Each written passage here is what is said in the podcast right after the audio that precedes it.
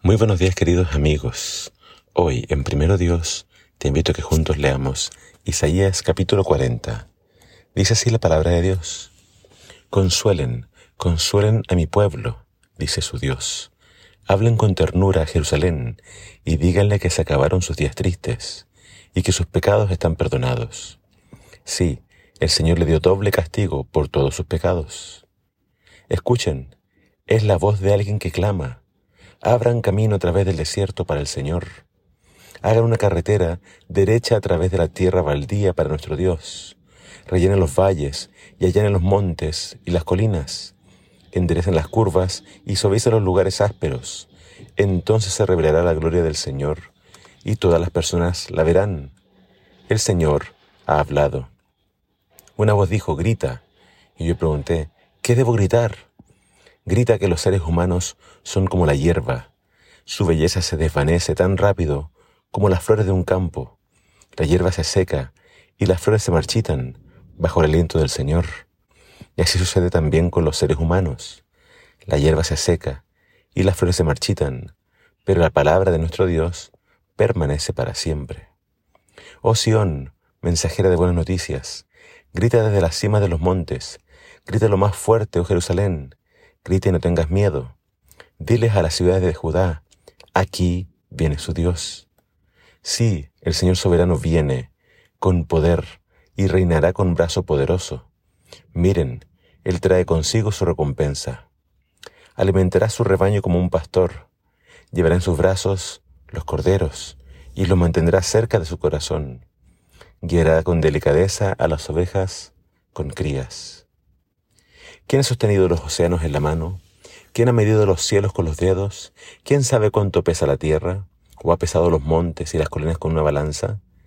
¿Quién puede dar consejos al Espíritu del Señor? ¿Quién sabe lo suficiente para aconsejarlo o instruirlo?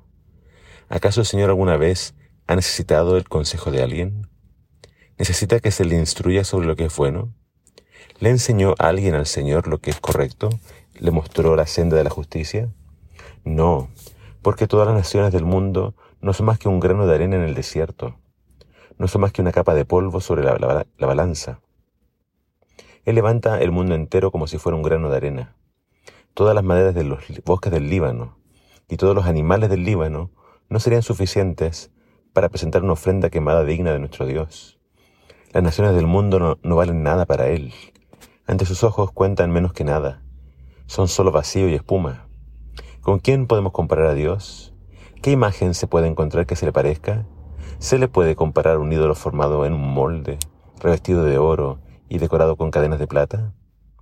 Y si la gente es demasiado pobre para eso, al menos escogen una madera que no se pudre y un artesano habilidoso para que talle una imagen que no se caiga.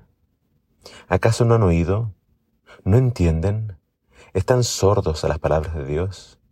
¿Las palabras que habló antes de que existiera el mundo? Son tan ignorantes? Dios se sienta sobre el círculo de la tierra.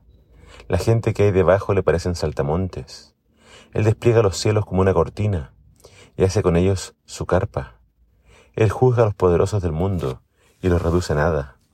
Apenas comienzan, recién están echando raíces, cuando Él sopla sobre ellos y se marchitan. Se los lleva el viento como a la paja. ¿Con quién me compararán? ¿Quién es igual a mí? pregunta el santo.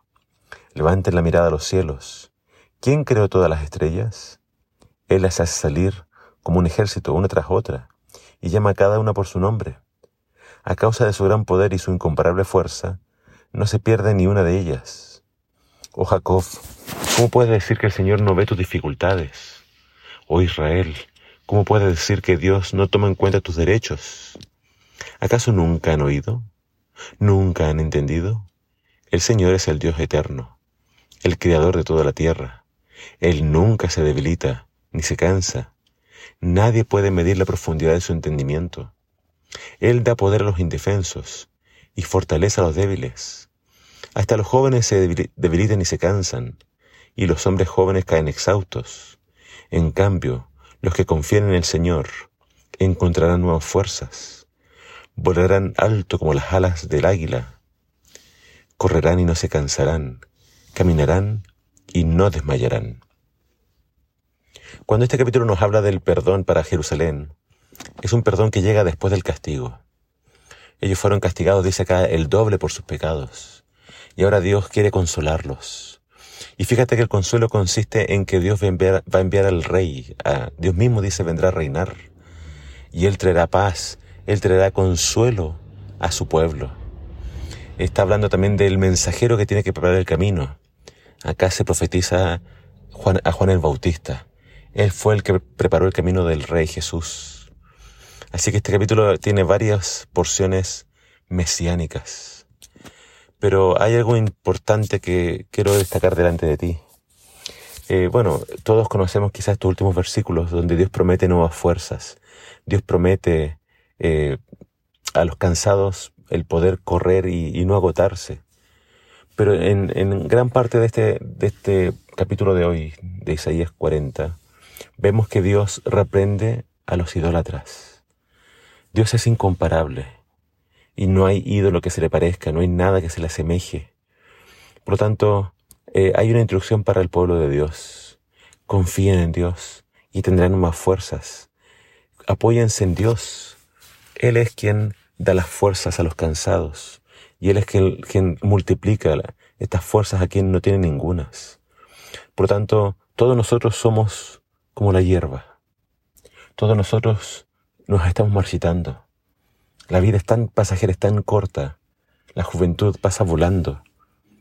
Pero ¿quiénes van a permanecer para siempre? Aquellos que confíen y obedezcan la palabra de Dios.